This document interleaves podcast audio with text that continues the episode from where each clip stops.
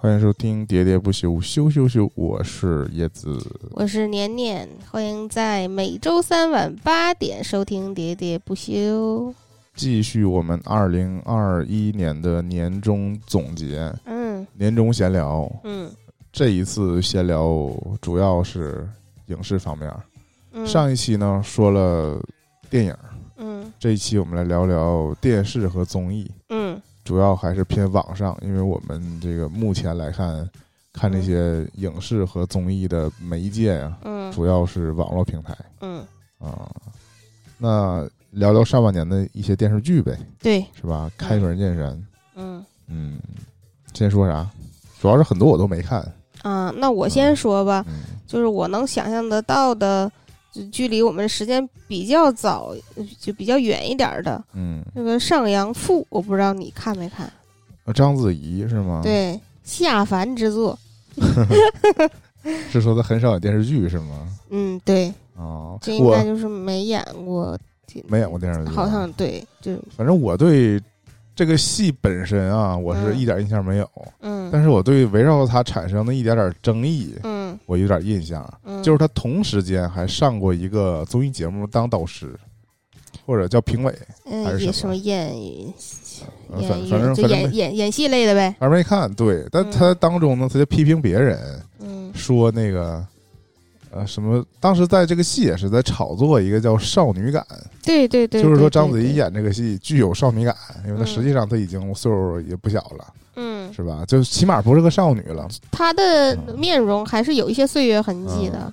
对，嗯，我们就是，而且我们看《一代宗师》的时候，那个大特写，对啊，他就是他虽然很就已经很能撑得住大特写了，但还是能看出来那种。但我觉得她她岁月感演的后来演那个中老年的这个宫二，我觉得嗯也挺好的。对呀、我就觉得啊就是因为这个岁月感，把这个人物都给他丰满起来、立体起来了。是，反而在这个《上阳赋》里，这《上阳赋》呢是一个非常大女主的戏。啊，我想起来，当时是有一些吐槽的博主是怎么评价这个剧的内容了，嗯就说嗯其实这些角色在戏里呀、嗯年纪好像都比较轻的时候，嗯，演员都比较老，对，这都是用一些虽然说演员可能都是好演员，嗯，但是都是岁数比较大的演员，强行要演一些，嗯对好像他们是一样小孩儿对，这个感觉。嗯，除了他之外，还有一刘云。哦，嗯，刘云其实。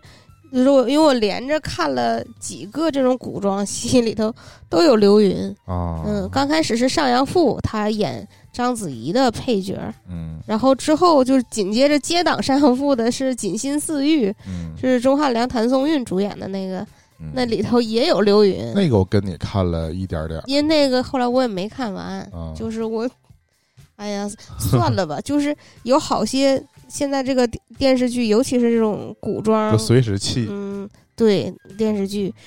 我你如果不带着这个随时气的这个、这对这个状态去看吧，越看越生气。越看越生气，就这真是动了真火了那种哦感觉。哦嗯，我想说就是这个这个戏呢，也是有原作小说改编的，嗯，然后应该是网文吧，哦，嗯。后来我还就简单去翻了翻这个网文，我就我现在看这个，就所谓就是看了这个电视剧去翻网文，嗯，你知道咋感看目录，什么意思呢？就是目录上就剧情简介了呗。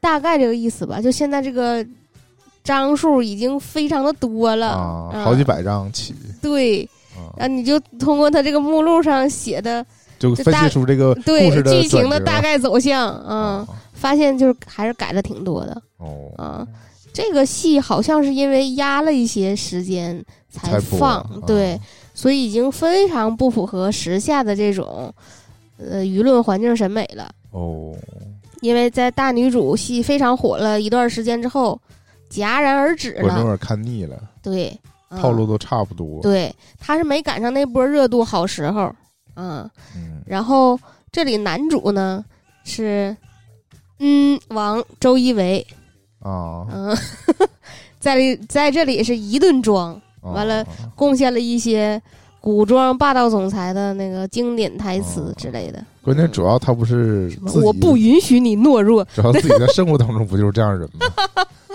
是吧？反正嗯跟这个戏有关的，还是比如说我之前知道周一围可能是章子怡公司的艺人，哦那俩人可能是 关系不太好。哦你这这个就很悖论嘛，是吧？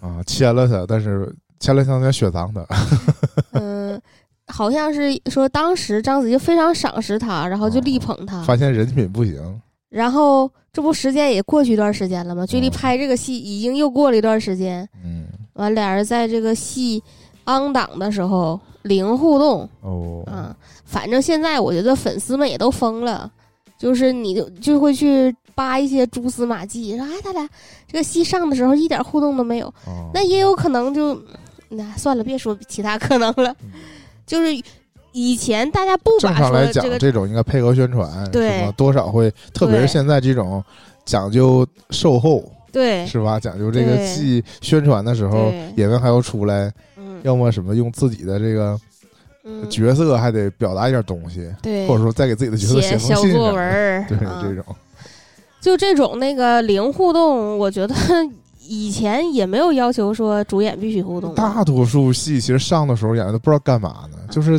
不宣传的居多，对，宣传的是少数而且那互动不都写好的文案啊吗？。对，那对有也不是真情实感。对呀、你像那个明星线的微博，很少有自己亲自发的了，都机器人吗？对，嗯都是团队想好的。这就只能说团队跟这个剧组之间没什么嗯那个这种策划呗，不需要，我觉得。嗯，所以就是我对这个戏虽然意见不算很大，再说两个人都已婚，是吧？已育对呀、还有什还有什么可双双生了两个孩子，我感觉。还有什么可扯的？嗯，就是我对我对这个戏整体来讲，就是它看下来，嗯虽然里头还就是多少还是有点儿那个就是过度演绎的这个成分吧，嗯就是按我妈话说就是瞎编乱造的那种啊东西在，但是整体因为你虽然虽然但是章子怡不应该演少女，嗯啊，，但是有好些。嗯，怎么说？画面还是能 hold 得住的，啊有些剧情、颜值还是有。对，而且那个有个别的戏份也有一些人物弧光，有这种感觉。就比如该那个情绪充分爆发的这种，嗯，这种戏份演的非常好。在那个这个戏里头，演嗯章子怡她爸的是于和伟啊，啊，这也是那个就于 于和伟，我觉得这半年 净看于和伟净看。于和伟，对、啊电影、电视什么的，对呀、没少没少演，反正是于和伟年，啊，反正我至少肯定是被他圈粉了嗯啊。那我对，啊嗯，反正是通过各种渠道被他圈粉对嘛，嗯，但我但但这个吧，它不是一个充分必要条件，对，就是我被他圈粉了，不代表我就要看他所有的剧，因为啊我觉得、那是我觉得有的我也看不进去。嗯有的不看也就嗯不看了，对吧？嗯，然后嗯，另外一个我觉得在这个戏里头就是比较突出的这个演员，嗯。我不知道是不是章子怡也签了他，嗯。叫刘端端，他应该也是从网剧里出来的。是一个嗯。青年演员呗。青年演员。哦，我就是觉得他这他这个人物，这个前后有一些角色的这个反转，前期是个忠臣，到后期就变成了一个奸臣。哦。啊。然后你在前期根本看不出来后期他会变成奸臣，啊，但是那可能作者原来也没这么想呃，对，确实是这样。前期就是忠到死那种，是特别忠诚的。嗯但是我就觉得，唯一让我觉得比较呃注意到他的地方，就是他由忠变奸这个中间这个小转折的地方。嗯嗯，真的后来他变成奸臣之后，大家当然都知道表明身份了嘛。嗯但他最开始是忠臣，后来一点点点点儿觉得野心勃勃了之后，就中间嗯这一些小小的转换，嗯，有一些细节，其实还是挺亮眼的。演绎的很好呗。对，也可能是嗯说这个这个角色本身就是因为它的复杂性，带给这个演员更多展现的空间。但我觉得这种戏其实也不是很好演绎，嗯，嗯，所以如果能演绎的好，说明这个演员还是在这个角色上面下了一些功夫。就从一个纯纯的好人嗯变成了一个坏人嗯反派。对，也嗯、这个这个就是刘端端这个演员呢，我觉得他。我对他本人不了解啊，我不知道是不是科班出来的，但是他就是明显就是从网剧出来的那种类型演员。嗯然后我是因为没有对他抱这么高的期待，所以就是哦后来嗯我记住他的名字了，嗯，就是、哦就是因为大概是因为他演了这个角色，啊，我是万万没想到这个角色后来变坏了，啊，中间哦还被他演明白了，哦，整明白了，嗯，但是不会有弹幕剧透吗？就是他是坏人什么之类的。我其实有的时候很嗯就很反感，就有啊些很多现在流行把网文改成剧嘛，对对，因为凡是网文改成剧的，我肯定是没看过这个网文嗯啊。然后会在这个剧开播的两集，嗯，就会有人给出这些人一些身份评价。比如说刚一亮相的时候啊，你就告诉你他死了这那，倒不是，那倒不是说死不死的问题啊，嗯 就是我不喜欢这种弹幕就会说什么原著里的他是什么什么样儿，啊。但这就是这种。那我跟你讲，最近的弹幕这个风气非常不好。关键是吧，你不知道这是真假，嗯因为有些呢，他也没有原著，也有这种弹幕 对啊，我就啊没有原著，还有这种弹幕，啊很糟心。不瞎编的吗？对呀、我说这个风气不太好，是现在居然就是有这种风气，嗯。叫你永远可以相信谁谁谁。啊。啊，就是其实是可以的，就是你给观众吃个定心丸，就他肯定不反转。肯，对的，这他身上肯定没有反转的事儿，啊。但这不就失去了一点，就是说那个那个导演给你制造的悬嗯念吗？所以还得关弹幕。对，嗯，我现在看电电视剧都不怎么嗯太带弹幕看了，呃，除非就是有那种就是感觉互动感很强，就是你强烈需要一个人跟你在这个点上有共鸣的时候，但我们私下里不是也讨论过吗？因为嗯现在有一些剧，因为你找到一些流量明星，啊，所以弹幕就非常的尬夸。啊，就是我就就我以前讲过，他不是说，呃，有的时候这个剧吧，粉丝都承认这个剧没啥可夸的，嗯。可能在其他的评论区或者说各种吐槽里，这个剧本身已经被喷成烂剧了。嗯。即使是这种情况，嗯。呃，当这个某个演员出现的时候，嗯。这个弹幕群体就是他作为这个演员的粉丝呢，还会以各种奇葩的角度吧来夸这个演员本身演的好。嗯。因为剧可能整体已经不行了，但是大家只能干夸这个演员的什么演技好啊，嗯。什么什么，就是各种嘛，就包括只要是但凡有一种什么哪个情节怎么怎么地了，大家就会以各种花式夸他这种方式。嗯。啊，这让我觉得就粉丝们其实也挺辛苦的，嗯。就是在一个甚至可能这个剧除了粉丝群体以外，其他人都弃剧了。嗯。啊，那粉丝还要坚持在这上面，就是发这些夸演员的弹幕。嗯啊，特别是如果这个剧不止一个这种有流量或者说有粉丝的群体的话，呃，对，但大家倒是蛮有礼貌的，不攻击别人，就各、哎就就各夸各的，很就是我觉得 我觉得非常典型的就是。啊哎，我有我曾曾经在那个呃我们超话里发过，就是跟嗯朱一龙相关的，啊。啊、就是因为前一段时间看《叛逆者》的时候，我们的超话是指喋喋不休休这个超超话啊，对，嗯，嗯。现在变成就我们几个人在那儿发，挺好的，我现在都 疯狂吐。槽，有的时候就可以不转发到自己微博，是是，我就发现这个功能非常好，对，我也就不会被别人那个 顺着网线嗯，发现，嗯，是，然后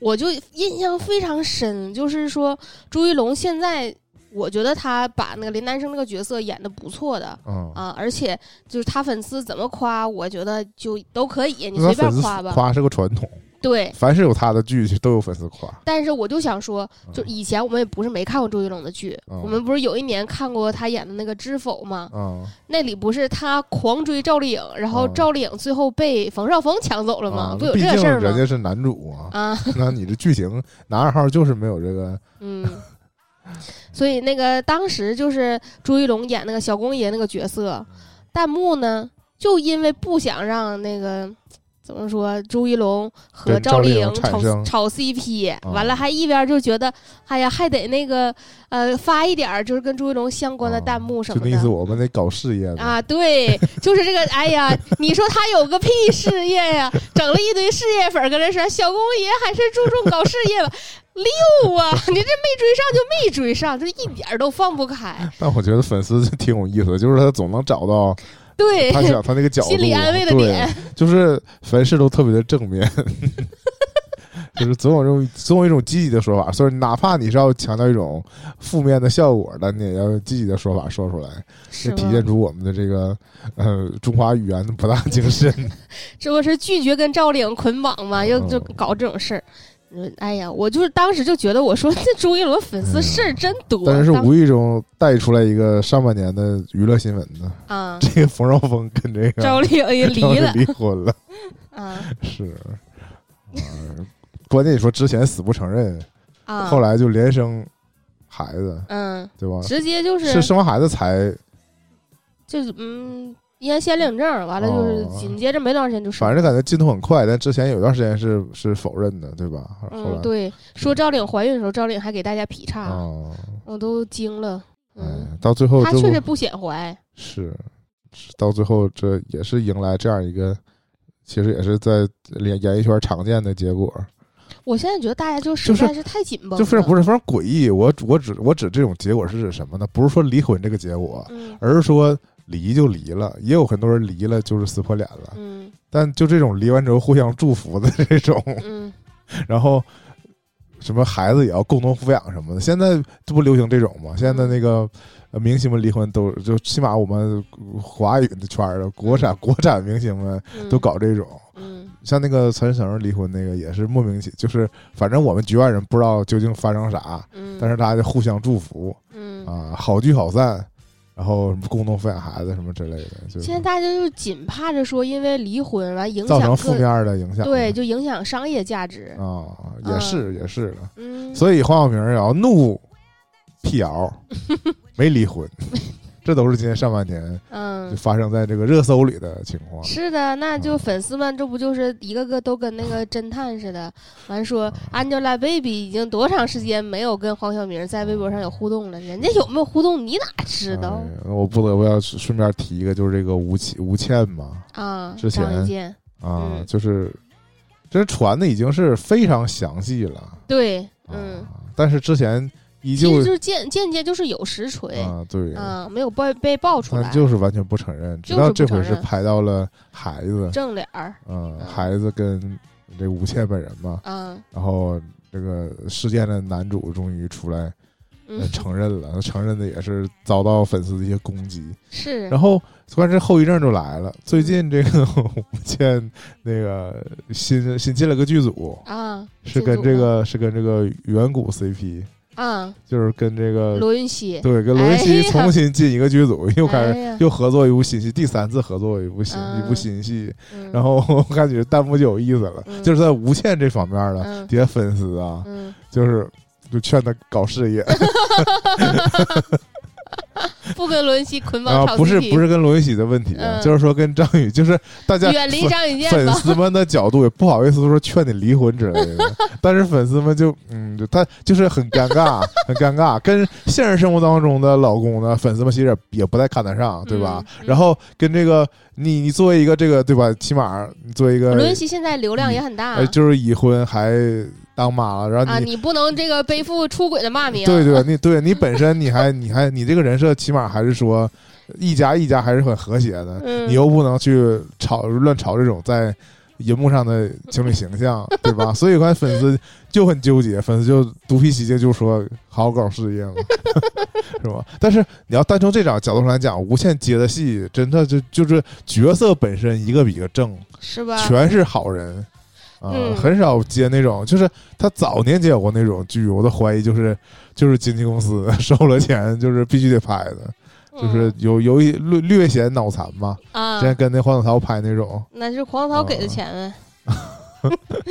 呃，不评不评价了啊，反正就是因为最最就是最近他就是这个月是六月份还是七月初啊，他公布这个新的这个呃开机仪式。嗯。啊！但我也发现，又是粉圈的特色，又惊到我了。就是我刷那个当时那个呃热搜的叫做“无限空格状态”，嗯啊，然后实际上是这种翻拍的开机视频，但很多张都是他跟罗云熙的互动，就是互相笑和聊天的那个照片，就是就是一堆人在那儿，然后开机仪式嘛，嗯，他们他俩有有互动，也挺熟了，有说有笑。然后我转过去呢，看那个罗云熙那方面的路透。嗯啊，大多数呢都是罗云熙单张照片，那肯定有的呢都切到无限的一半的脸对，啊，但还有更狠的，嗯。是明明拍出俩人合照，嗯，还有别人嘛，嗯。其他人包括无限本人全是马赛克，嗯。就是那种不是不是马赛克，这种雾化效果。啊，啊，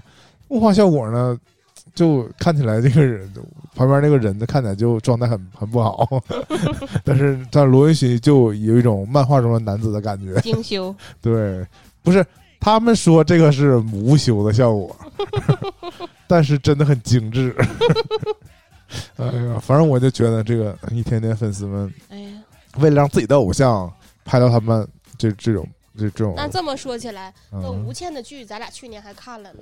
罗云熙这些年上昂档这么多部戏，我一部都没看。但还是我那还是我们比较那啥了，就是我们的口味还是不太一样嘛。这也是以前我就是我预备预预存的一个话题嘛，我也没展开聊嘛。嗯就是很多我接触不到的群体，嗯。就是他们会疯狂喜欢一个我看起来，嗯，就是我也不清楚他为什么会招人喜欢吧。嗯。啊，那个我们以后展开再聊吧。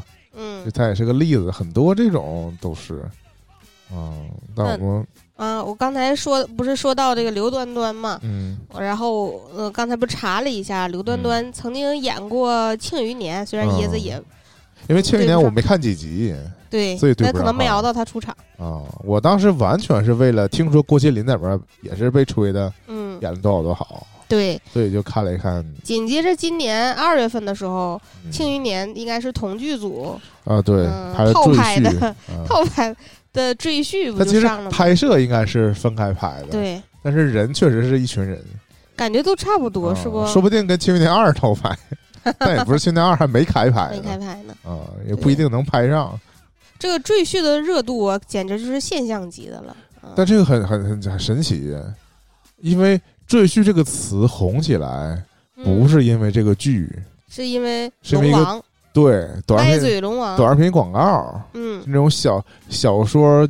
呃，网网文网站的广告拍那种短视频，像你刚才说的龙王，是嗯七年之期一到，对他那一系列里面，当时有有龙王，也有赘婿，又有什么，就各种身份，总之都是这种男男频的爽文，都是就是我先理直气壮的入住你家，啊，对吧？对。虽然我就是现在啥也没有，然后被看倒插门儿，啊。嗯，被那个叫什么？被 被看扁，对对嗯对，对，主要是你呃老婆也看不上你，你这啊。个丈母娘也看不上你，是。所有人都看不上你，对，但你就总有机会亮出你的身份嗯，啊，那我对赘婿这个戏想说的还反而不是郭麒麟，嗯，嗯，我不知道你看了几集赘婿我看到中间儿。啊？那你对他那大舅哥有没有印象？有印象啊，啊，主要是大舅哥演过《龙门镖局》，对，我就想说，啊。时隔多年，我们又在这个戏里头看到了以前熟悉的身影。啊。啊！他大舅哥居然以这种就是吉吉大王的这种身份，啊。嗯、又重新出圈儿。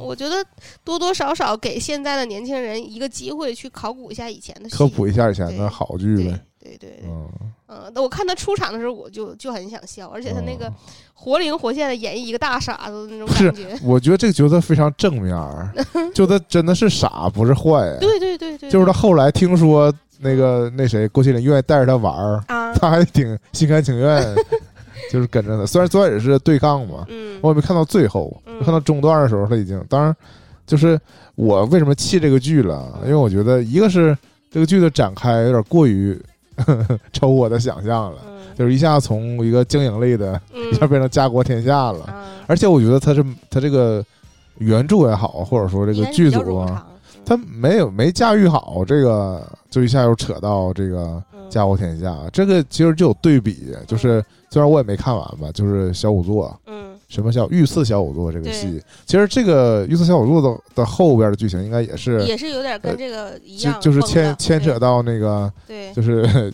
但崩还没完全啊崩，就就是牵牵扯到这种家国天下乱七八糟这种事儿嘛。嗯。但是他们起步都是以一个经营类游戏 这种小或者说搞事业这种，嗯。对吧？嗯那个是搞商业，这个是搞呃解剖学，对，这个就是专专业嘛，是吗？就是本来就是这种搞这种专业的挺好，就挺还也可以。如果你认真把这个故事写好了，其实还挺精彩的。无奈你非要就是扯到那种大事儿的时候，我就突然之间就觉得不符合我期待。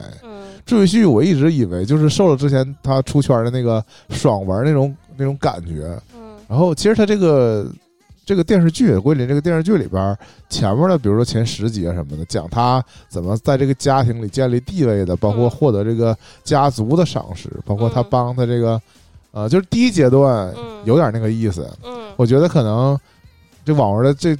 第一部分吧，可能是作者作者构思好的，对，所以就是，所以所以感觉写挺完整的，包括他那个，他当时有个敌对的。就是势力不破产了嘛？对啊，那段我觉得看起来还其实还挺，就是达到了爽文的这个感觉。我看见觉得如果保持这个状态也挺好的。对，我也不排斥他说他如果通过这个方面，他又认识了什么朝中的不是那个老臣嘛？下棋啊，将来说要到到京城去那种，我都可以接受。嗯，但他一下就查出来说，就是有点像大宅门的感觉，知道吗？就是又查到他自己要有支线任务了，就是。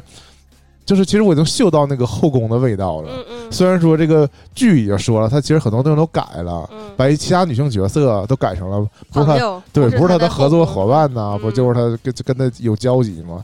但是我感受到那种韦小宝似的，知道吧？对对对，遇了个女的，那女的就爱他，他随手帮人一把，人家对他死心塌地。对，就这收一个那收一个那种感觉啊。对对对。但很明显，他也没有那个陆景帝设计那么好。嗯，对对吧？就真没有《鹿鼎记》那么色，就真，因为这里面那动不动的就是就非常自律啊，可以说跟自己的夫人都没怎么圆房，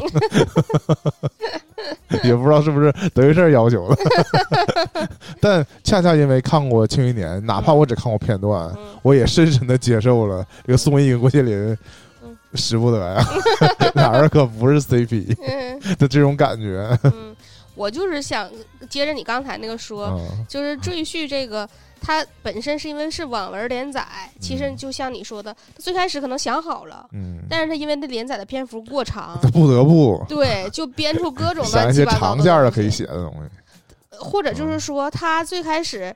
呃，可能就是想起了个头儿，这个头儿呢，就是引引着你，不是一直看吗？对。但是他肯肯定就是没想好怎么收尾，嗯，肯定就是往下就只能是越写越少。我觉得大部分这种。就不想收尾，对呀，就想一直连载，就一直有钱赚，对呀，就是这样，这就是现在网文最大的问题。包括刚才你说《御赐小仵作》也是，《御赐小仵作》他这个剧本改编呢，不是自己原作自己改的吗？其实就跟他的原作的作品已经差异很大了。哦，但是我就是已经能感受到他原作自己是不是后来受了那个赘婿的影响，不是《琅琊榜》的影响，《琅琊榜》的影响。我我想说，就是他已经尽量把这个。后续觉得和主线剧情不相关的篇幅压缩的很短了，大概就是在后续的大概三四集，嗯，那个两三集啊。前面虽然就是说那什么呃人钱消息这三条线，最后都铺到了那个嗯南边嘛。啊，对对。啊，我想，我想，我岔开夸一下小五座啊，但我不知道是不是这是不是平台或者说这个监管部门的硬性要求，嗯，才导致的结果。但我对他欣赏的一点是，他竟然没有中插的广告，嗯，还是说现在这这几个月的剧都没有了？嗯，没有有有，叛逆者还有呢。我记得以前的网剧会发生这种情况，就是演到中间，剧中那种无关紧要的角色，就会出来给。植入他们的那个各种东西打广告啊！最近他这个戏可能是没有，是不？小五座可能还是不火，因为小五座那个经常会，其实其实有，但是不是很多，是吧？非常短。但小五座没有这种小剧场，他有的时候会突然间切到那个，我不说作者我诟病的就是说，比如说他母亲那一方，嗯，或者说太监那一方，嗯嗯，就是好几集了，还还连着呢，就是还是在那唠嗑呢。嗯，每次消那个环节，我突然觉得好像其他的网剧般这种情况就是要做广告了。你都开始有这个条件反射。对呀，但这个剧恰恰从我至少看到我看到那集的时候，还没有在中间插一些广告呢。啊，我就觉得啊，当然也是说可能这个剧就没被对，没被推出来，对对，它不是一个植入的项目之类的。它火的时候就已经是后半段了，所以就来不及 了，来不及了，来不及往里再再插了。不然我觉得像，而且男女主都进组了，好像。那但就不是男女，一般的广告都不是男女主拍啊。比如说是他哥哥拍，他哥哥和那女的就非常适合。一般的网剧的中文广告都是这种，是一个男二、女二、男三、女三的，是在那儿突然间往里插入一段。这样就是，反正你只要有一个广告在那儿就能收钱嘛，然后你还不用给很多。是，而且腾讯怎么可能放过这种机会呢？是吧？还是要夸一下小五座，就是，嗯，很多人已经就是夸夸过了，包括他当中的这些动画啊，然后他对很很多东西这个精准的，嗯，白描的手法去写呀，啊，然后有很多细节呀，包括，呃，男女组这个所谓台词上的互动表演的精准呗，嗯。就从那个各个维度上来讲，它都是一组一个制作比较精良。我看到一个我觉得比较新颖，但是比较吸引我的，就是说它这个前情提要，嗯嗯，是以这个第一人称的方式，对对对，讲的，嗯，很像那种美剧。嗯，但美剧也不一定非得就第一，而且它的第一人称是会变的，就是前面几集的视角是叙述的主角是女主嘛，嗯，等到中段开始有有几集变成插入男主了，对，男男主就开始接过来，对，有这种情感流动啊。反正总之就是，如果听到这块儿，然后大家没有看过《御赐小仵作》的，我推荐还是可以看一下的，就是消遣一下啊。如果你对探案类感兴趣，反正当然他肯定没有，就是他口碑爆出来那段时间有点。夸的非常多，对很多人都在夸。你如果当时抱着那个特别高的期待去看，也是有点有点落差的。对对对，就像我说，它结尾那个还是为了要收尾，然后还是为了可能跟自己的原作就是有个交代嘛，有一个呼应呗。必须得御赐一下，我就心想了，这御赐究竟哪个皇帝刺他的？看起来不像是这皇帝要赐他呀，是吧？的这种感觉。对，然后后面想说的就是。嗯，我之前跟椰子讲，就是这御赐小仵作，可能最开始写的是个架空，然后结果后来就不给嵌进去了嘛，给给套进了这个一个带历史背景的这个状态当中。然后，嗯，很多公众号包括就都写过，比如说他在实际的那个。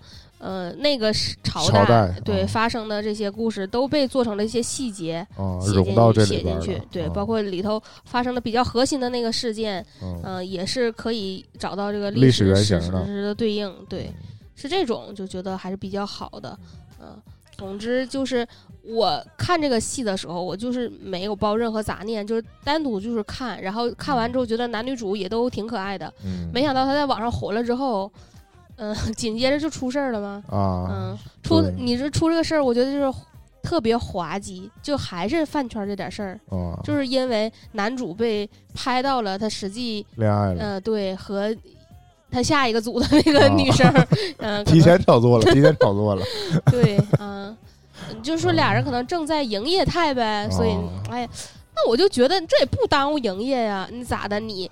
那个拍过把瘾的时候，江山跟王志文是 CP，他俩就不能各自恋爱？主要我是真没想到，都已经二零二一年了，大家还这么看重，说道德的裹脚布缠太紧了吧？就是还不能把角色跟和人物分开来看，对，和演员本人分开。而且你营业营业呗，也不影响人家本人有谈恋爱的这个事儿。但我话说回来，这也都是这个剧组宣传给惯的嘛。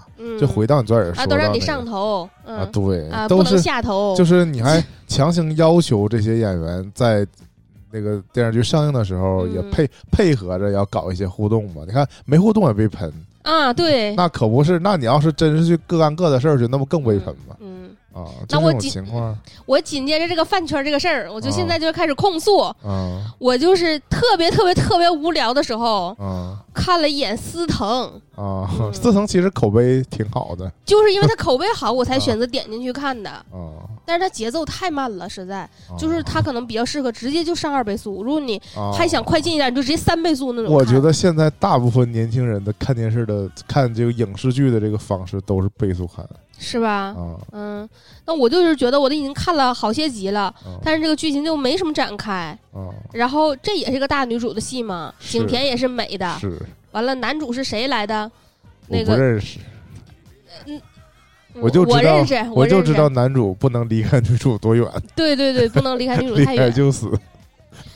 我就是觉得，如果连司藤，就是我看司藤觉得索然无味哈，嗯。我看司藤这个戏，他还说口碑比较不错的嗯。的话，我是现在真觉得就是在电视上或者是在各平台上那些嗯。所谓的好剧。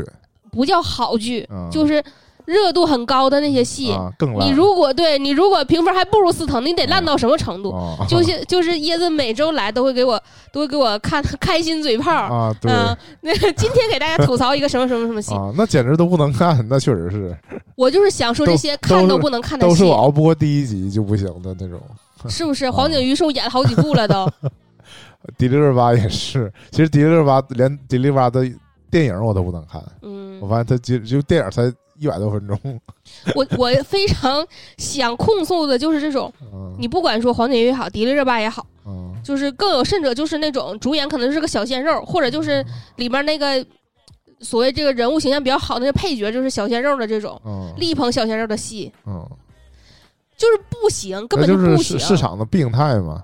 就是找小鲜肉的目的不也是为了保证有流量吗？保证有点击率，保证有人来看。问题就是这个，啊而且他们还不批，他们为了他们的偶像好，对不批评，不说坏话。对，对，然后你说坏话呢，就是黑他们。就是黑他，我就是黑他们，我就是黑他们。没办法，其实你倒过头来说，我想起来了，司藤其实算是呃景甜的洗白的作品呢，对对？吧？因为之前喜那个景甜在大银幕上电影的时候，通常都是负面评价，对呀，带再资进组嘛，就再怎么给他说的好评什么的，也很难得到认同。他演技就是很一般但在呢。司藤上面 确实是好评多过于这个负面评价。那我不啊是说的太狠，因为我也没看完嘛，啊对不？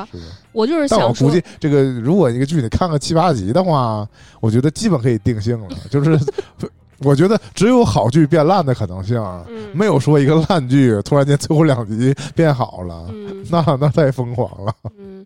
一般都是开局还比较不错，然后是撑不下去了。嗯，我就是想说，就是借着刚才这个说一下，嗯，就是说你拍这么些烂剧，嗯。然后你炒的所谓的这么火啊，哦。你有热度，经常在那个嗯各个大屏幕上面都霸占啊哦，给你做宣发什么的，然后实际上你一点进去就是那种令人失望的戏，嗯，就是那我相信会被历史的洪流冲刷掉。肯定会的嗯。但我说现在的存在，就是因为资本根本都不在乎，啊，他根本不在乎你这个戏质量究竟是好和不好那。倒也是，这我我另外一个想法，就是因为你看这个网站上面，因为以前在电视上播，嗯，你可能是一个剧一天播两集，资源很有限。对呀、就是说他需要的东西也少，嗯市场上需要的东西也少，就是说我这一年可能固定买个几十部剧，嗯。排满我这一年的播出，而且经常是，呃两三个卫星台买一部剧嘛。嗯。但是网站现在网站一个是他们都现在都追求独播，嗯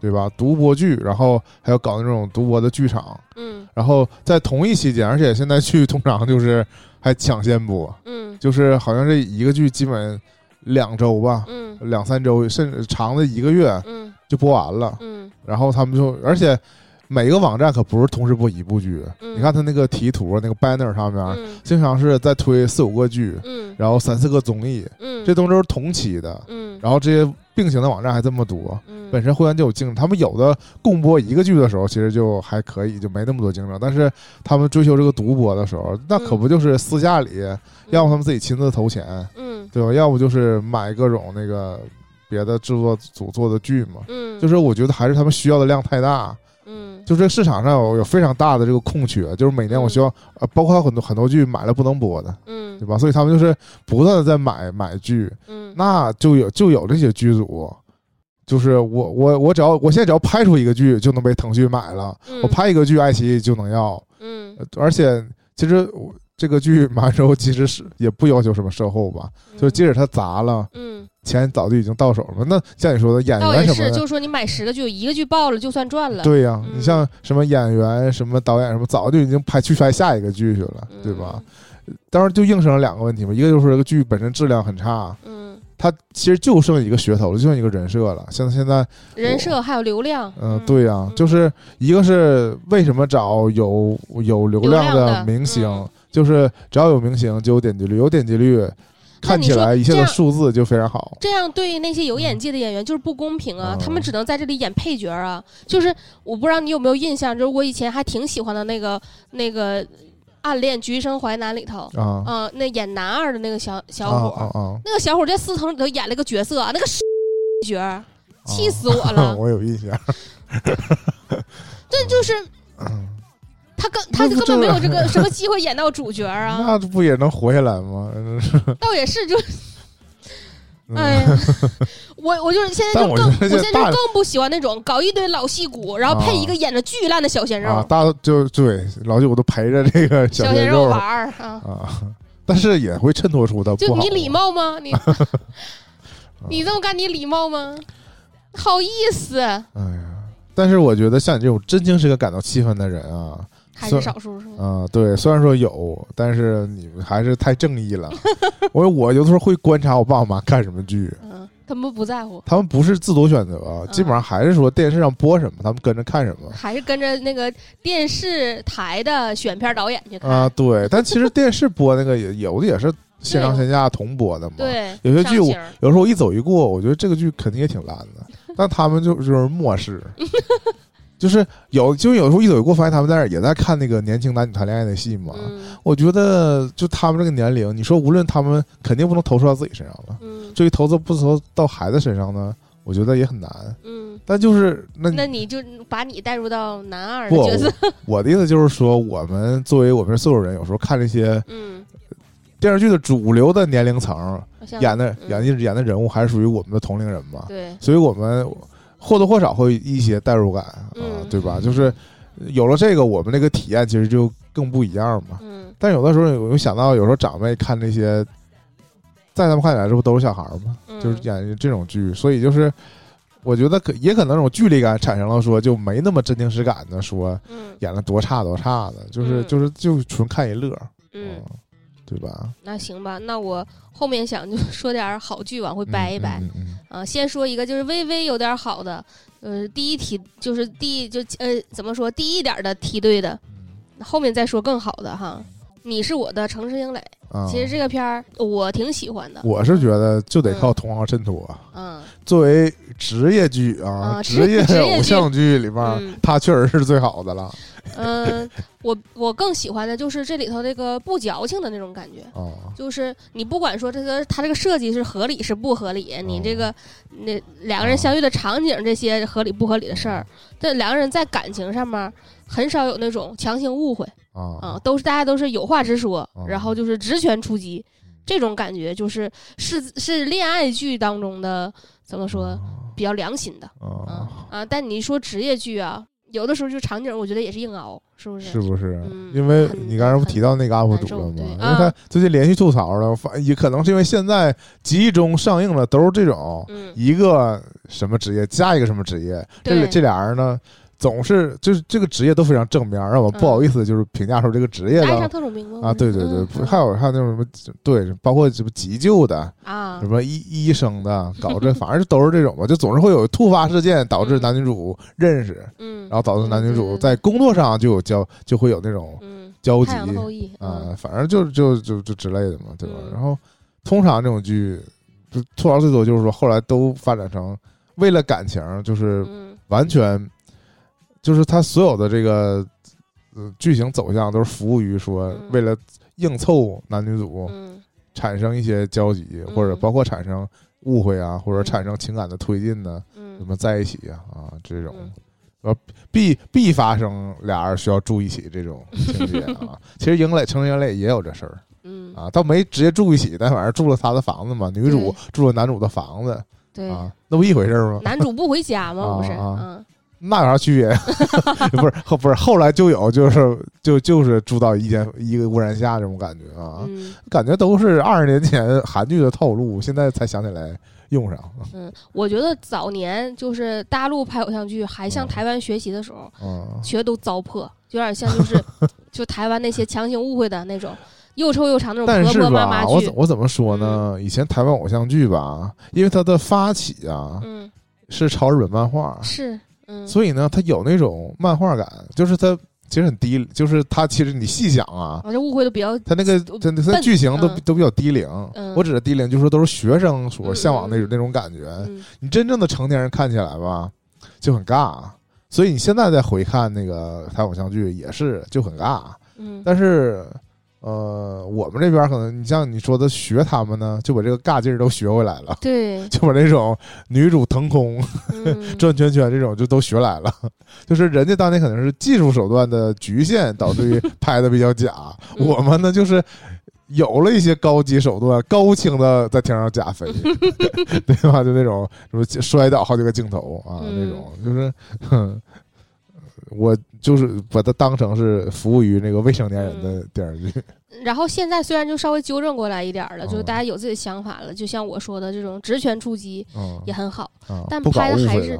但拍的还是不如那个日本的那种怦然心动的感觉。啊，就是那也其实那也是因为我们就是引进过来的日剧，或者说有字幕组愿意做的日剧啊，都是经过筛选，也都是好日好看的日剧。真正日本也有拍烂的日剧，对，那当然了，就是日本也没啥也有也有你看不下去的尬剧，对对对对对，而且日本日本的尬剧就有非常大的特点，他们一本正经的在那尬，在那尬。我有时候觉得啊，是有点道理哈，就那种。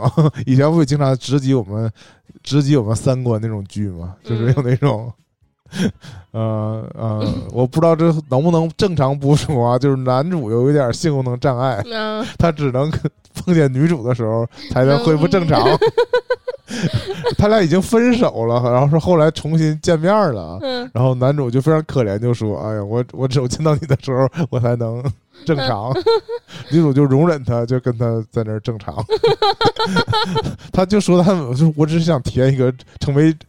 正常男人的机会，就这的感觉吧。怎么的？就是按日剧那个俩人互相转身之后，然后瞬间就荡下去了呗？不是，就是说每天早上醒来，他就非要抱着这个女的睡啊，就这就这种匪夷所思的情节，你就想想吧。这这中国一个是不可能翻拍，一个是你想到这种情节，你不会骂死吗？就是非常扯淡。嗯，但是你放在日剧里边，特别是他们的情境之下，你就觉得啊，有点道理。嗯。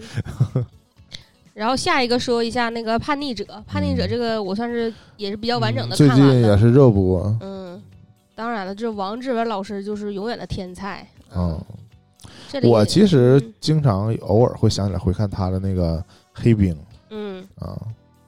比较斯文的，然后比较狠毒的，嗯，对，制毒者，嗯，因为在黑冰里，他是他经常有大段的他的台词，就是他独白，独白啊，行，那我可以看看，回头捡起来看看。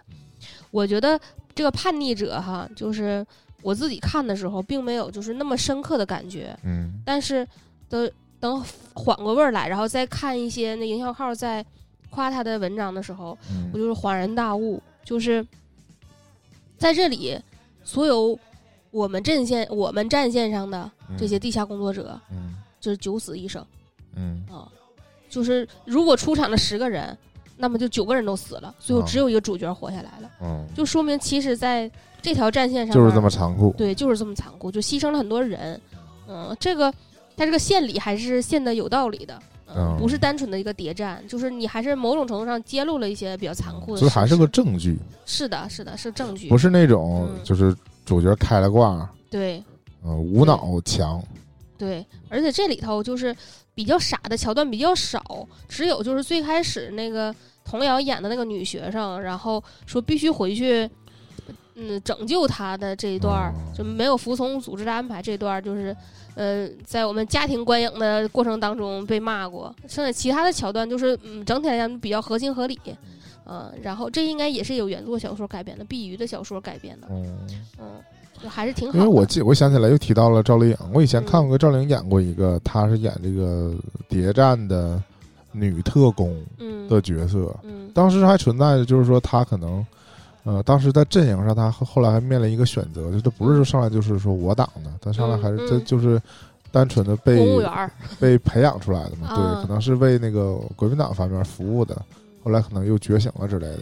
但我就是想说，那个就呃，一有一点点偏向于就是我们诟病的抗日神剧那种感觉嗯啊，就是他无所不能。就是对过于神话，就是特工人员的这个能力了，或者说有一些情节上，就是你看似就是前一段年，就是前一个故事情节看似就无解了，嗯，后来就用一种别的方式天降神兵的方式对又化解了，嗯又没事儿了，嗯啊，对，就看起来就是在呃鞭笞观众的智商嘛，啊就这种像那个和平饭店吧，是叫这啊个吗？就是和平饭店不其实不就是个狼人杀吗？对，而且嗯，主要是它开始吧还可以，包括那个整个这个主要那个，那个构想非常吸引人。嗯。那后来就是因为它几次反转，就是这个陈述的各种极限操作，嗯。我就觉得这我作为如果我作为那个日方啊，嗯。就是那种情报人员，嗯，我全给他杀了。我说宁可错杀一千，我不可能放过你。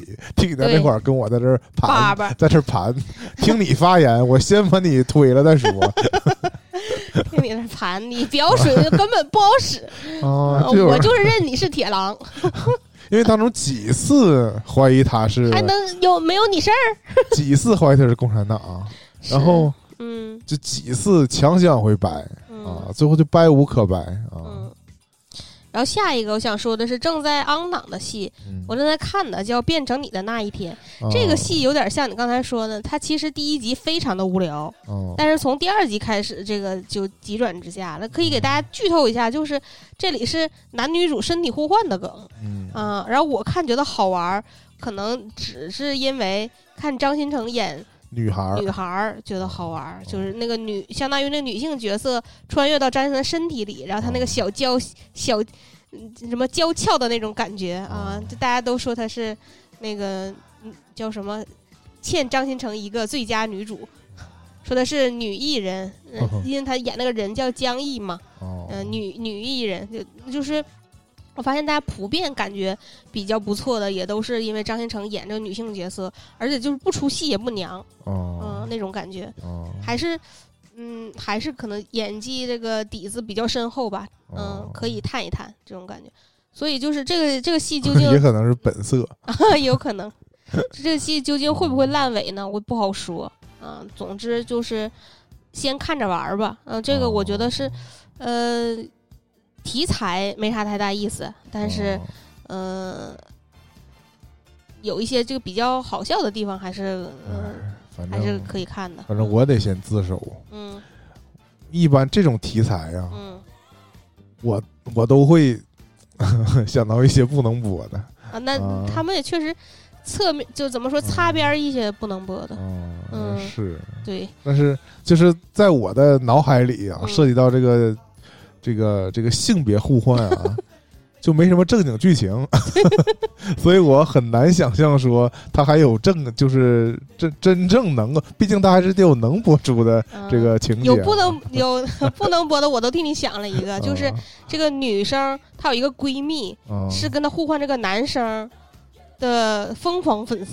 啊，你说你你作为好姐妹，你是不是应该回馈一下你的闺蜜？啊是不让让姐妹们先爽一爽，是吧？啊、哪怕拍点照片啥的，是不是？嗯，是，这跟那个男主那互换完了之后，这个女主第一反应是一下，哎，这身材管理不错呀，我应该拍下来发给他。你知道，就是我一 我一听说这种题材吧，我首先想到就是说，嗯就是它本身就有很很有带着镣铐跳舞的感觉嘛，嗯。就是你既当然肯定是可以写成一个喜剧，嗯。是吧？有各种这个冲突，这个身份，这个本身这种调换身份就有嗯。喜剧效果，嗯。但是因为是性别也交换了，嗯，再加上它本身还有情感戏，嗯。我就我就自然而然的就觉得它会有一些。就是不不能通过剧情表达的东西，是我更关心的，你知道这个感觉吗？就是嗯如果我明白。你设身处地的想一想，你跟一个你喜欢的人就换了身体，你哎呀，反正就是我总觉得我更我确实就更关心那些不能播的，所以我不敢看这个剧，就是我怕失望，就是我知道会失望，就我知道他不会有这种情节呀，对 对吧？不会有，不对吧？你只能在其他非法的途径才能知道那种情节，啊，对对吧？就是这种禁这种禁忌感啊，我就知道他无法满足我。嗯嗯嗯，后面想说，嗯、今年白玉兰的最大遗珠，上海情，对，嗯，嗯，你指的遗珠主要是指这个热依扎。热依扎嗯。演的这个，水花，嗯，我对这个情，我这个剧是一集没看，嗯。但我对这个人物的这个这个故事略知一二。嗯。啊，就是男主嗯。一直喜欢她，嗯，是吧？但他后来黄轩，嗯。嗯呃嫁给了一个另外一个人，那个人后来还去世了嗯啊啊，不是去世瘫痪了，就嗯类似那不能动了，失去生产力了。对，那对那人对对他也挺好，啊，对然后他最后还不离不弃，是吧对吧？，嗯，特别是主要是值得夸奖的是，还并没有跟黄轩有后续的这个感情感情线儿，嗯只事业上互相支嗯支持，是吧？就是纯纯的这个，嗯，对，工作革命友 谊，对对对，嗯没有落入俗套。嗯，我觉得这个戏就是还是说，因为刻画的特别具体嗯，具体到每一件事儿上。观察到很多看这个剧的人都是非常，你说感动也好，或者说这得到这个正面的评价也好，嗯就对于这，因为这个是也是有现实典型的，嗯，对原型吧？，对吧？是有是有生活当中的原型的，然后经过一个艺术加工。嗯嗯，确实就是因为是发生的就是真实的事儿，嗯，讲脱贫攻坚的事儿嘛。嗯，嗯，你你真的看到了这个今年的大的主题，对，你看到这个真实的，就是从一片荒漠，嗯、到建立起这一个城市也好，就是就小村庄也好，然后一片。呃，创业的这种景象，然后最后大家克服万难，最后真的创业取得了一点成绩的时候，大家真的远离这个贫苦的生活了之后，以及像热依扎对比她年轻的女孩子说出那种就是呃一定要好好学习，出去看看这种嗯这种话的时候，你是很难不感动的，因为这些改变就是真真实实发生在身边的。包括我们上学的时候，我们也遇到过那种从村子里头、从比较贫困的地方走出来的孩子们，对吧？他们也没有人说想要，嗯。怎么说？一直贫苦落后下去，每个人都有非常积极的这种奋斗精神，这种精神始终是非常感人的。再一个，我就是一个梗的比较梗的说法，就是咱们这个农耕文明的这种文化呀，就是嗯扎根在土地当中嘛，是一直都是对这个土地有比较深沉的热爱嘛。还是说美好生活要靠自己的双手去奋斗。对嗯，所以不管大家在网上怎么勤劳脱贫，对，嗯怎么梗说啊？那个中国人就到哪都是要种菜呀，呃，说经营类的游戏就是在中国卖的最好啊之类的这种事儿。但是我们始终就是离不开对这个热土的热爱。凡是凡是有这种这种戏拍出来，嗯真的就是切切实实的，你就会啊嗯领受到切实的感受务实。的精神，对你拍戏也得务实一点儿，不能就一整就天降正义啊！啊，本来就没有水，完了你你一哭天就下雨了，哪能这么这么容易啊？对不对？嗯，哎呀，是，没有这这个这个剧确实是上半年嗯口碑佳作，对，嗯呃，但我要想到了另外一部，嗯也是嗯受到极高好评的，嗯，就是这个《觉醒觉醒年代，对，啊但《这种年代》我，我我目前也没看完，嗯但我体会到那种就是一看就停不下来那种感觉了，对就是总想连着看啊、嗯但是，呃，我就是比较克制我自己，所以我我也我嗯，抻着看是对的，嗯它应该有一些这个余韵悠长的感觉。嗯、是一一口气儿看完的话会太顶，也有点不过瘾，为什么呢？因为它这个，因为没有任何一个历史剧啊，嗯，它能把所有这个事儿拍全，对，他总是有他的这个角度，嗯呃，有有所取舍。对，你看这个九十年代主要还侧重新文化运动嘛，嗯还是其实主要是以这个北大，也就是最后应该是演到五四运动嘛，对吧？嗯就是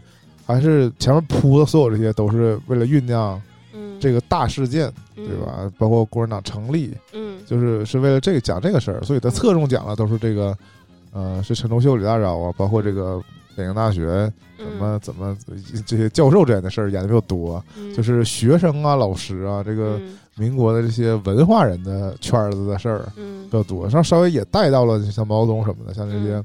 就是各地的这种，嗯，莘莘学子，对，其实后来是革命者，但其实当时都是这个学生嘛，有这个嗯。新思想的学生的这些。嗯。人物嘛，就是，呃，我有这个其他办公室的其他人看这个剧的时候吧，嗯就是在就是一边看这个剧，一边就看书一边就百度啊，一边百度。就是说出现一个人物，就得去找一找，说他究竟后来咋的了？呃，或或者说当时是怎么怎么，就是因为剧展示的还是太少，太少，太少，就只是一个面相嘛。嗯，但是每个人，当然这凡是这剧当中能有名有姓的人物，嗯。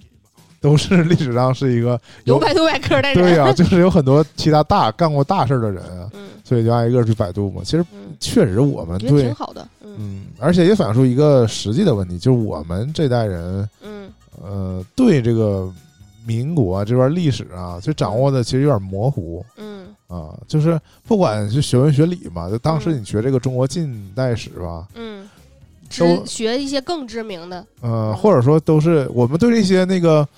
那个就是那种定性的话是有印象的，嗯嗯但是这背后的这些故事，其实我们了解的不深，嗯。啊，所以正好也是因为不是说这个学党史嘛，嗯，对，正好就这个机会，然后就是你又回顾这个开天辟地的过程，对整个当时的这个历史环境啊，就就是我们就很多结论性的话，我们都是知道的，包括这个我们当年各种探索嘛，嗯，就。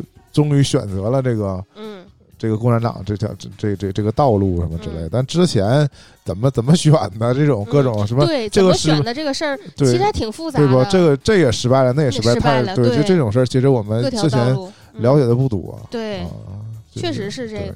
所以我觉得这个名儿起的也特别好，就是非常言简意赅。嗯，觉醒这个事儿。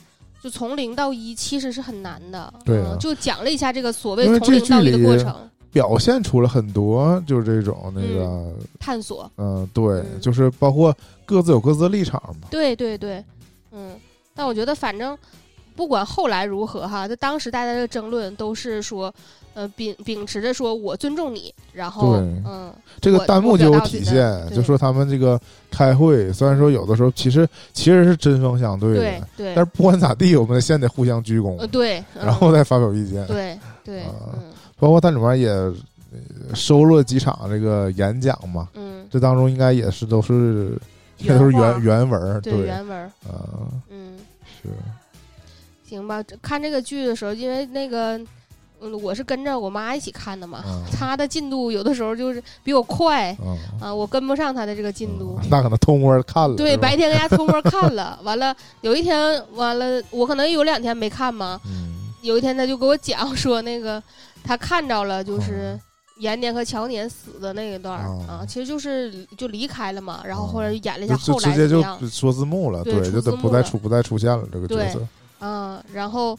妈妈妈妈就说：“哎，那一瞬间就给看哭了。”很这个剧我遇到的，就等于在微博上的第二波热潮，嗯就是延年乔年。对对，第一波就是那个鲁迅出场嘛。嗯，对，是。嗯，这个这个戏，我觉得它虽然是就在今年出现的，但它其实可以一直看。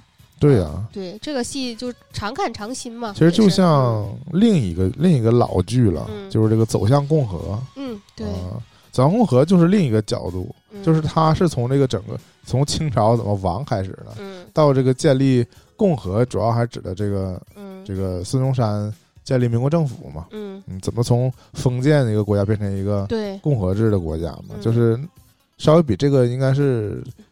往前一点点，然后也包含了包含了这个时期，对，但那个就是偏向政治，对，有更多的那个政治人物，对，就是国家的体制的探讨、探索，对对，嗯，后面就是假如说想那个结合时事时代，呃，我觉得七一到十一之间有空可以看一看那个三部曲，嗯哦，建国建党是，哎，我就我这屋里的同事就有，嗯。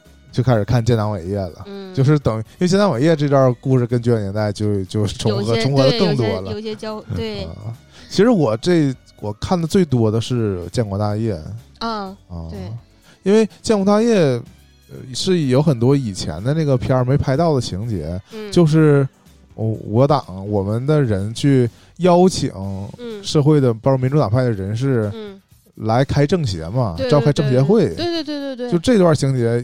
我在看这个电影之前，我是不太了解的啊，就是我们怎我记呃想起来好像是有姜文、陈道明，是不？啊？对啊，啊陈道明是地下党，对对对，也是送那个表老，对表老，怎么怎么张兰，对对对，怎么偷偷偷从上海出来的对对对，之类的。也有很多那个民主党派人士都已经被国民党暗杀了，对对，一个是控制了，或者说对就是看他们站边吧。对就是虽虽然你可能就是我可能不能干掉你，但是我也不允许你去接触共产党之类的。对监视起来了啊，，对嗯啊，就这种以前，就是我即使看过以前影视剧当中也是嗯，不太不太明显吧，但是不太明明确明晰，对嗯，但是《香港大业》里面这段演的还挺，就是让我长了这个知识，嗯就就当时还嗯，包括就动用了各种人嘛，包括去请那个宋庆龄也是，嗯呃，就是那个我们领袖请不动，我们就找夫人去请找夫，人去，对，就这种细节什么的，嗯，啊，是挺挺有意思的。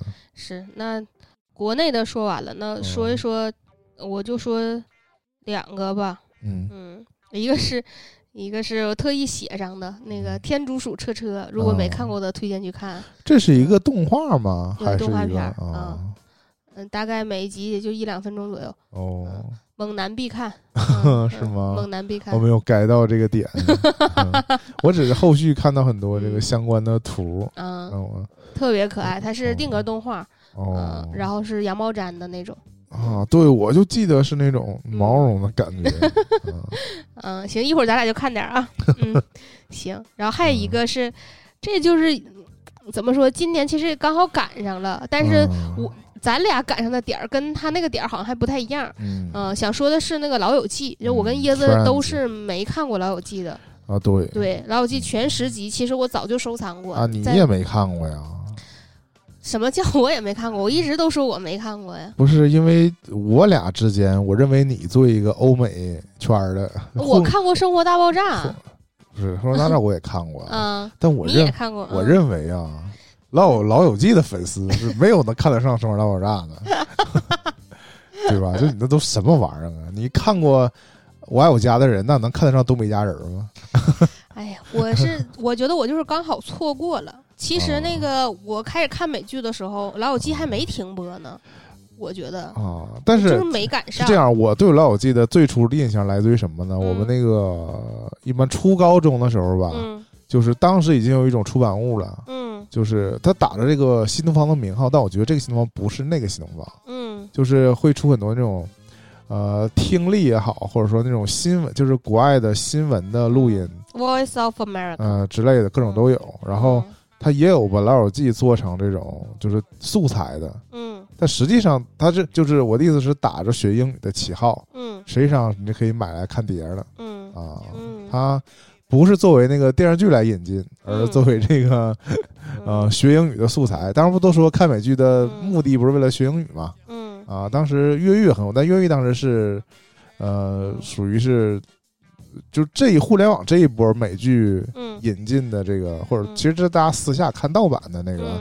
风这风潮的起起起源。对对，那《老友记》当时已经是经典了，对对吧？就当时应该也没停，但是当时已经播了好多季了，是口碑比较高的一部情景喜剧对。其实不就是因为说集数太多了，大家每次说要补的时候就觉得门槛很高但是。最初在那个时候，如果你接触它或者看了它，嗯你就你就有机会成为一个呃老友记的老粉儿老粉儿。对对，啊，那起码二十多年前了，嗯那你肯定是老粉儿。嗯你你虽然不是在最初，因为最初那大家都接触不到美国那个美国剧，那大家都从零开始嘛。嗯你嗯，那个时候如果看了，你就是老粉儿，那你就可能嗯就不太看得上别的 Big。Bang Theory。对 但我就说我跟椰子这波啊接触到老友记的这个契机也是非常好笑。我们在 B 站上发现了一个东北话版的老友记，对从这个角度切入了之后哦，其实我后来看了一些原版，啊，嗯嗯，我觉得这两版我都可以。其实我得呃夸一下这个团队，虽然说嗯他现在因为版权原因吧，其实他这嗯个都下架了都，下架了，但是。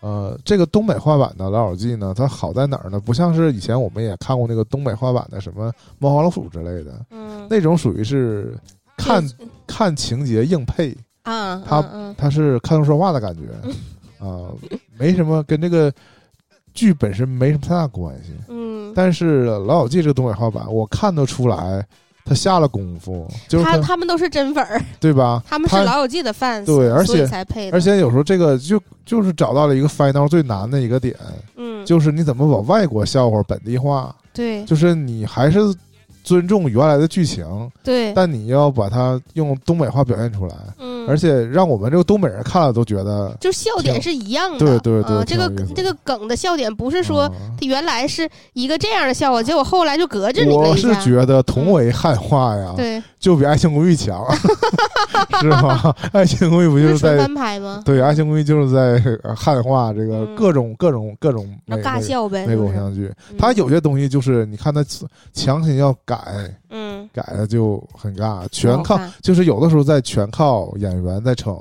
嗯，为什么后来像像陈赫像什么这些人都出来了？对，都出来了，是因为他某种程度上还是依靠个人的这个魅力撑撑过一些尴尬的情节啊。当然很也也当时也吸引了一些年轻人嘛。嗯，但是这个。走上了邪路，也不是。那我就说了，你不能怪这些没看过老友记的人。对对，我是觉得对。但如果你这些人听说了《爱情公寓》是抄老友记，或者抄那个《How I Met Your Mother》，嗯，对吧？寻马记是这种，你有机会你再去看一看原著，就是其实对，其实笑话高级的多。对呀，就是就是你有机会知道他的原来是什么样的，去看一看，对对大家是有好处的。就是二手的笑话也不值得夸，有这种感觉吧？对你可能，你像我其实看过两三季的那个《爱情公寓》的，对吧？就是你看的时候，我觉得看也不是原罪，嗯，对吧？你看完你当时也觉得挺有意思的，但你知道了它其实是，呃，你说抄也好，或者是借鉴了原著，你去看看原著，这不是让你有机会看到更好的东西吗？这不这没什么可抵触的，你也不用说为了，就是我是比较讨厌那种还强行的洗，嗯。就是认为我最初接的东西一定是最好的，然后就是别的都是你们都是诬陷我什么的，那就属实没必要，嗯，是不是？但老友记，你现在啊，虽然说我我已经把这个东北话版的第一季看的七七八八的了，嗯啊，那你让我现在回头去补这个英文版啊，我还是有点累。从第一集第一季第一集开始看，对，开开头开好几次，对，甚至我直接你要是看到这个结尾，啊，反正我的那个。这也有像另外一个说法，就是说好像每个人他的这个最钟爱的东西都是他这个年轻，嗯，十几岁、二十几岁接触的嘛，对吧？我现在三十多，嗯，就是我没有对于老友记的这个童年记忆，嗯，包括我其实刚看他的第一季，嗯，但是前一阵不是说这些演员们重聚重聚了吗？对我来说就是个。巨大的冲击，因为在我的眼，我刚刚看他们年轻时候的那个形象，对，而且刚刚就是记记住他们，嗯，你一下告诉我他们现在全是老头老太太了，我也不知道是我自己生不逢时还是什么个情况，就是我我我太遗憾了，一下就变成了年轻人。啊，对呀，那倒是那是，我觉得我觉得我太遗憾了，就我我已经来不及了。我现在克到他们的时候，他们已经都老了，再也不是我我刚认识他们这个形象了，我太悲惨了，是不是？啊？另外一点，我想说，最最近七月份吧，这个《Gospel Girl》。出了出了新新剧集，新剧集应该不是说翻拍，应该只是说。你知道我现在一直在 B 站上想找有没有人给我讲《高手歌》，就我自己真的不耐烦重看了，但是有些情节我有点忘了。那我跟你讲，咱就走起，我们就录一个 二百集的这个 《高手歌》的。对我先给他们起张名儿，嗯，小 B 和小西，都是不一对闺蜜吗？是啊，布莱尔。哎，反正我想说啥呢？对，新新一季的这个《高速棍》要要开播了啊！还有这事儿？呃，看起来哈，至少有一位女主是个短发黑人女高个儿。天哪，也符合我的预期。虽然符合你的预期，不符合那个那叫什么 Queens 那个区，不符合上东区上东区的这个。是啊，也不知道他们是。什么资本就上位了，是吧？嗯，我也不好意思评价啥吧。反正那美国人都能接受的话，我也我也就我也不打算看。主要是，我就想说这种，呃，如今看来也算经典 IP 了，对吧？虽然当时也就是我当时就是给儿童看的，嗯，在一个青少年台播的嘛，啊，国内比较火。因为国内看美剧都年轻人对啊，特别是年轻呃女女孩儿还挺爱看这个剧啊，尤其是是家长里短的这 些事是不是？嗯现在谁跟谁又结婚了，谁跟谁又离婚了啥的。嗯，是，反正这回新拍嘛，我是我我就我刚才说那个感觉，我一下我就觉得，我就觉得我不是一个年轻人了啊！嗯我不也不知道现在年轻人会不会接受这一代的新的 Gossip Girl，然后、嗯那他们会不会去看一下老版的？我觉得老板不管说，就是老板让我看的时候，我我都忘记他们其实是高中生，嗯，对就，是你那勾心斗角，我觉得我一想斗个两三年，完都上大学啊，了，是我心想不至于吧？不至 于吧？是不是？啊，嗯，行行，不约而同的说出了行。我们嗯给短暂的提一提这个综艺吧，因为我们啊肯定也我们再聊综艺撑不起一期了行，啊，嗯所以就提，因为我没怎么没怎么看，确实是嗯啊，其实是接着去年这个脱口秀大会的余温嗯。看了看吐槽大会，嗯。因为这期吐槽大会其实出了一个小小事故，嗯，就是他请了这个体育明星来互相吐槽，嗯，其实本身没啥问题，嗯，被过度解读了呗。主要是这个。呃不知道是被体委还是被这个啊，这个这几个篮这篮协，篮协、足协这个行业的人啊，嗯。太玻璃心了。哎呦我的妈！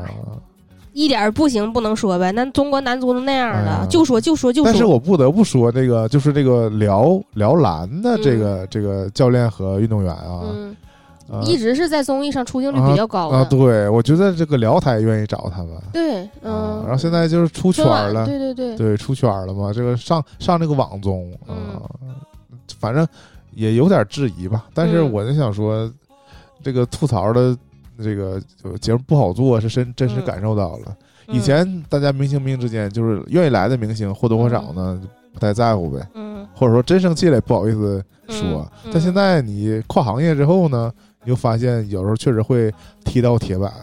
我其实弃这个综艺也是从我放弃这个综艺啊，对也是从这件事之后，因为他这件事之后，他那个下一期就停更了。停更了一期嗯啊，然后之后呢，可能应该是影响了他这个整个所谓赛制吧，嗯，因为其实这个赛制也挺糊弄的，就是我有时候我不太理解天天，改，就是就是李诞他表现的轻松，但是我作为一个他胜负心挺强。不是，我想说他作为一个管理者，嗯。应该也是有正经一面的吧？我也不太了解，因为他呃表现在这个节目当中也过于松散了，就是嗯。好像当然也跟那个艺人档期有关吧。就比如说嗯。最开始选了几个队长，嗯。后来甚至队长都不来了，嗯，因为？因为副队长顶替，对吧？像那谁顶替嘛，马思纯，对，马思纯上来顶替，嗯，然后又后来每一集，然后重新包装他这个赛制，是不？事实上就不如搞的没赛制，你就你就每期玩呗。对对，你就找嘉宾来吐槽，这还是这季特意搞的对抗形式。其实以前就是每一集来一个主咖，嗯。大家轮流吐槽他，其实挺好。嗯。是这季强行要搞，说搞上几个队儿，然后这不是之前其实我们聊这个综艺，这综艺就是有这个先天的不足，啊，就比如说你咖位太大的，人家不爱来；咖位小的，大家都不认识。对，然后你写稿的人写来写去，他能写的点就那么几个，每个人都是重复的。我以前觉得最难的点就在于你同一期请这些人不能跨度太大，嗯对吧？如果这些人互相之间差距就很大，嗯，他本身他们就不互相认识，嗯你让他互相吐槽，嗯就是就是最后搞呢就都是集中在那几点。嗯，他上来说这事儿，就是几乎都像我们那个热评一样，就在这围绕热搜在那儿尬说。而且现在大家把自己私人生活都保护的太好了，根本不会存在那种说大家互相吐槽之间暴露出来一些你原本不知道的事儿，全都是就已知事实，然后互相说一说。就是而且这已知事实其实来讲，在这个新闻上都不一定真实，是那有可能就是，嗯、你要说真不是这事儿的话，你来说一说。但有一些本来就是互相扯皮的事儿，谁信你谁是谁说的是真的呀？是对吧？嗯，而且有时候就是那个组委会上来，其实就是为了反向营销的，嗯就是洗白营销。但今年其实，呃，就尤其是前面几期，嗯好像来了一个，先是蛋壳，后来是姜云升嘛，啊他，俩不都是就是嘻哈，对嘻哈曲风的，嗯，然后，这两个人就是居然在这个啊口条上，出圈了对、啊口条上都不错，嗯嗯，都讲的挺好的，比那个一般，咱不管说是歌手也好，演员也好啊，这台词功力都强，嗯，这种感觉，是的，嗯就适合这种。很能找得上这个节奏的点儿。虽虽然说后来不也爆出了吗？这个那个镜头后嗯不都是那个滚动的提示器吗？对，对其实就是那你能不能说出梗，还是你自己个人能就是大家都是在照稿念，对，但是在这个有的就是尬演。对，在这个情况下嗯还自然，就说明他嗯比较擅长这个，嗯，对吧？对吧？我 respect 这个梗就就基本出圈了，嗯，对吧？，是，对。嗯啊然后我说这个《锵锵天下行》，这个我看了啊，嗯我基于对这个。哎窦文涛的窦文涛的这个余余文余吧，余文的爱，是因为那个《锵锵三人行》已经停播好多年了，嗯一转眼停播好多年了。作为我以前下饭必看的这个视频，当然现在呢后来，圆桌派，根据现在这个舆论环境啊，嗯我觉得这个节目早停播早好嗯啊。其实以前他播的时候，嗯，我没觉得就是怎么怎么样吧，就负面评价那么多。但是这个节目如果他有幸，或者说他有机会，后来再虽他有机会脱离凤凰，嗯然后单独拿这人来做成网综，比如说做成圆桌派的话，嗯其实刚做有前两年也还行。嗯，但是我就以现在这个弹幕的环境来看啊，嗯。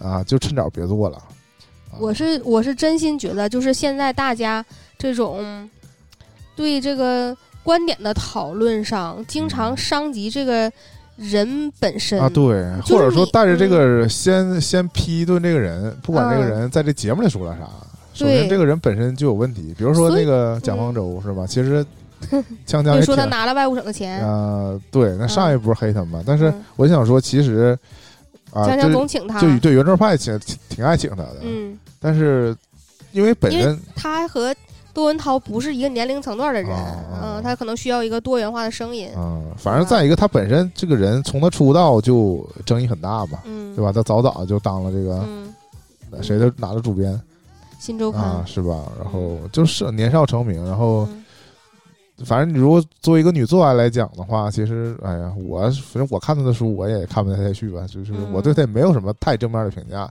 但我觉得也不至于就是说人家上节目说啥你都杠人家啊，我就是这点上我就觉得这我觉得他在节目上说的大部分观点我都能认同，啊。起码他就是，我觉得他的陈述通常能达到一个比较客观的状态。啊我有时候看这种谈话类节目吧，我就是真的得过了弹幕、嗯，啊，就是，呃，真是那种，就比如说你一天的好心情，就因为对，飘来一个弹幕啊，对啊，因为嗯不管说他们讨论的东西，我爱不爱，我自己爱不爱听吧，我有自己的情绪，嗯但是我当看到说他们说每句话的时候都有弹幕不同意他们的时候，哎，嗯，我就觉得就太难了。你你一方面不同意说他们说的这些东西，啊但你更不同意的是弹啊，幕说的那对对种东西。对对，我觉得他还不如那个 嘉宾们说的有道理。那当然了，嗯，但是《锵锵天下行》这个它包装成一个旅游节目，但是它就至少有二分之一的内容。都是坐那儿是仨人坐那儿聊天对，而且保留了三个人聊这个这个情节，只不过说这个这回这个人员上相对固定了啊，也是其实是以前他这个锵锵的老嘉宾，都谁呀？在这聊，其实有那个徐子东和原定的，就是徐子东跟另外一个、呃女的叫易军，易军应该是呃呃记者。前两季前两集没来，是因为这不疫情期间嘛，他是一到机场就发烧，心理心理作用，不敢不敢出门儿。后窦文涛也讲到他自己的心理状态，就是说整个在去年的年初那几个月，嗯他是完全不出门儿嗯啊，直到说后来夏天了，还是都已经就是别人都已经基本恢复正常的时候，嗯他也不出门儿，嗯，然后直到就是已经达到那种心理都有问题那种情况了。然后直到后来就某一天，所以就特意想做户外节目，啊走一是走，不想是搁屋待着。是他们开始做这种户外节目你是开了个房车那种吗？啊，对对对，那还挺感觉挺舒适的。是，那就融合了真人秀跟嗯这个那什么吧。其实同期有另外一个节目，就是那个象征做的嘛，他们那个、啊，对对对，四季如歌啊好像是吧就是？那期也是那个也是每一集请来一个音乐人呗。呃音乐人，咱们嗯聊聊。音乐什么的，嗯。对，啊采风那种。很像，就也是一个房车嘛，给嗯拉到哪儿，嗯，就是结合了这个旅游和嗯。聊天儿，但侧重于聊天儿。是后来又出了个节目叫《恰好是少年》，啊，《恰好少年》我觉得更偏向真人秀了。我觉得仨小年轻演员真的聊不出啥，三个小男孩儿是吧？嗯。这董子健稍微大一点儿，后来也请了嘉宾，比如后来又请了大傻子金大川。嗯，那我觉得看这几个小男孩聊天，那真的只有粉丝能看得下去吧。嗯，或者说不追求，就是娱乐效果比较高，比较好啊。其实那个我也看了嘛，那不是在团长的强烈安利下，对我们共同看了几期。其实我后来也没太追，但是确实没有什么太大的营养。嗯，那你就是看着解压呗。确实看他们出去玩就觉得很轻松，就满足了一点，就是我们真人可能不方便出去的时候，看看这些人。他们出去玩一玩，跟我们就是虽然他们是明星，但玩的时候跟我们状态差不多。很像，就是有有一集是也是团长重点推荐的环一个情一个情节嘛，他仨在那儿看动画片儿。对。啊，就等菜等着菜上桌那个期间，在那看动画片儿，看柯南。啊，对，就还是用手机就围在那儿看，就很像我们的日常生活的。嗯。嗯，向往的生活这个随着椰子追看了，随着我们这个录节目，它一期期播，然后也这一年呢也快播差不多了，应该是最后几集了吧？其实我往年真没怎么看，往年我完全就是以前提过嘛，都是在你家，嗯啊，随便看两眼，嗯，对，因为通常我们在录节目之前都会播一会儿这个，或者说或者说录完节目吃饭的时候播一会儿这个，就当背景音嘛，我也跟着看，嗯，然后你选择看是因为张子枫吗？哎，不是，因为彭昱畅，也不，今还完了，你是因为张艺兴。我看这个节目真不是因为这些人，就是因为，呃，这个综艺没什么目的性吧。嗯啊，但这这一季恰恰还挺有目的性的。啊，反正我我去像您的时候，这一季才主动的，就是到点儿了，比如说周五晚上或者周六早晨，嗯，我到点儿了点开看，就自自发的点开看一看。嗯。但万没想到这一季常驻嘉宾有这个张艺兴，我我不喜欢张艺兴，就明显感觉就是张艺兴就是那一碗熟的大米饭里那个夹生的，你这适口性极差。我也不是说他就就就不能看他，也不是说多不好啊，就是这里边也就是那我觉得有的时候来的嘉宾更没有意思。嗯，我这么说吧，不是说他就一定多差，我也我也没有说就是有他就快进。嗯啊，但我就是比较失望。嗯 啊，但是嗯，行吧，就是我因为我在你们的洗脑之下嘛，嗯，就已经接受了，就是彭昱畅啊和这个张子枫啊啊何炅啊黄磊啊。其实我我最爱的事儿其实是不是隔着屏幕吐槽黄磊吗？嗯，一个是说之前。讽刺他这个做菜都假做，目前为止没有实锤啊，但是我只是替他找各种可以有机会造假的机会。再一个就是说他这个呃录节目期间就坚持跑步这个人设，是不是跑了也没瘦？是吧？不要苛责他，都五十了。但是，呃，不，不，不是苛责他，我是认为，如果他在不录节目的时候，如果依旧有这个习惯的话，嗯，他是肯定会瘦的。嗯 所以我就推断他只在节目不录制的时候跑，因为不录的时候也不吃这么多东西，呃，也不录节目的时候也不用起那么早。嗯，对，是，可能真的就是不也不起那么早。对啊，就休闲一点。嗯，我想起以前有一个。各种夫妻来录这种体验类的节目，嗯。啊，我就记得那个请到张国立吧，还是还是什么夫妻，对，对，邓婕，那都就感受到，就上了年纪的人，嗯，因为他们本身就是演员，不是说录制真人秀的这种这这种经验不是很多，嗯，以至于他们到了现场，你又不给他们安排一些固定的环节，嗯，就是如果真的真实还原他们生生活当中的状态呀。就其实没什么，就是太多。如果要是做太多事儿，感觉就表演痕迹很严重啊。对，嗯。而且如果你过于放松的，有的时候会反而会，你就饭圈圆就很反而会掉粉儿。对，就是流露出这种疲态。对他真实那面又不那么招人喜欢，对吧？包括这个，你看这夫妻之间的相处，有的时候甚至还。就是说，这在我看来，有的时候还把这上过这节目，还对，还把这还把这些那个生活当中的矛盾暴露在这个观众面前了，是吧？再加上你个观众多喜欢过度解读啊，就各种分析说假夫妻，嗯，或者或者说家里谁说了算呢？就是这种嘛，大男主义啊之类的，那难免会被逐帧拆解，对，是吧？也是你包括这个插一个新闻，就是这个福原爱跟这个嗯江。宏杰，什么都对他不正式离婚了吗？对，之前参加这个节目，那嗯恩爱的简直是我甚至觉得节目这是我免费能看的吗？二宝就是 在录节目期间怀上的吗？是不是经常俩人不断的各种什么吻戏、床戏（引号床戏）就是在床上搂搂抱抱这种事儿，我都看在眼里了，嗯是不是？嗯哎，也没办法。嗯，还有什么综艺想提一嘴的吗？没有了。啊，我还看了德云逗笑社，但我也分不清这个是去年还是今年的综艺了。嗯就是其实最近还有一个，呃，本山传媒他们就是是什么象牙山的什么，就是这种嗯星大行什么的也开始做这个。综艺呃、综艺了，对啊、我觉得也是表演团体也在自救嘛。嗯，你像德云社前年说封箱，然后就几乎封了一年，嗯，就是后来，呃，年年的中间啊办了一个开箱，实际上嗯。没、也没真正演过几场，然后嗯。又转眼就又封箱了，嗯。就这种，然后就是你你办不了线下演出，转向线上综艺呗，而且好像似乎也是找了这个极挑的导演或者他们极挑的节目的团队，嗯。就搞得非常极限挑战。嗯。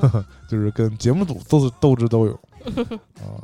但是我觉得，就作为我的审美或者说我们身边的人，嗯已经不太看这种，包括像跑男啊，嗯像今年的跑男，至少在我们圈子是完全零讨论度，嗯，没有人看。是吧？嗯而且像极限挑战也是完全换了班底。嗯，啊、我指呃常驻嘉宾嘛，就所谓 MC 们是已经嗯跟原来完全不是一代人了。嗯其实那个跑男也是，好像就什么郑恺，嗯 Angelababy 还有没有也没有，我不知道有没有，反正就是就是已经不是原来那不就是没啥别的事儿的人都还在，是不是？有事儿的都忙自己事儿去了。嗯，反正我觉得就是跟那个，如果你第一季看过的话，在时空快到现在，就都不是一个节目了，嗯，已经完全变了，嗯，就是这么残酷。是的，嗯，行，那大，人时代变了。嗯，我们这个上半年的关于影视跟这个综艺的，我们身边儿就是我们切实看过这些这个感受，就今天就聊到这儿了，嗯算是对上半年的一个小总结。嗯，然后我们下半年还会继续的这个看一些浸淫在于这影视娱乐圈是是是，下半年就别忘了还聊聊罗小黑的事儿。啊！我刚想说，我们赶紧这期节目结束了，我们去看罗小黑了。嗯，嗯，行，那我们下期节目再见，拜拜。拜拜。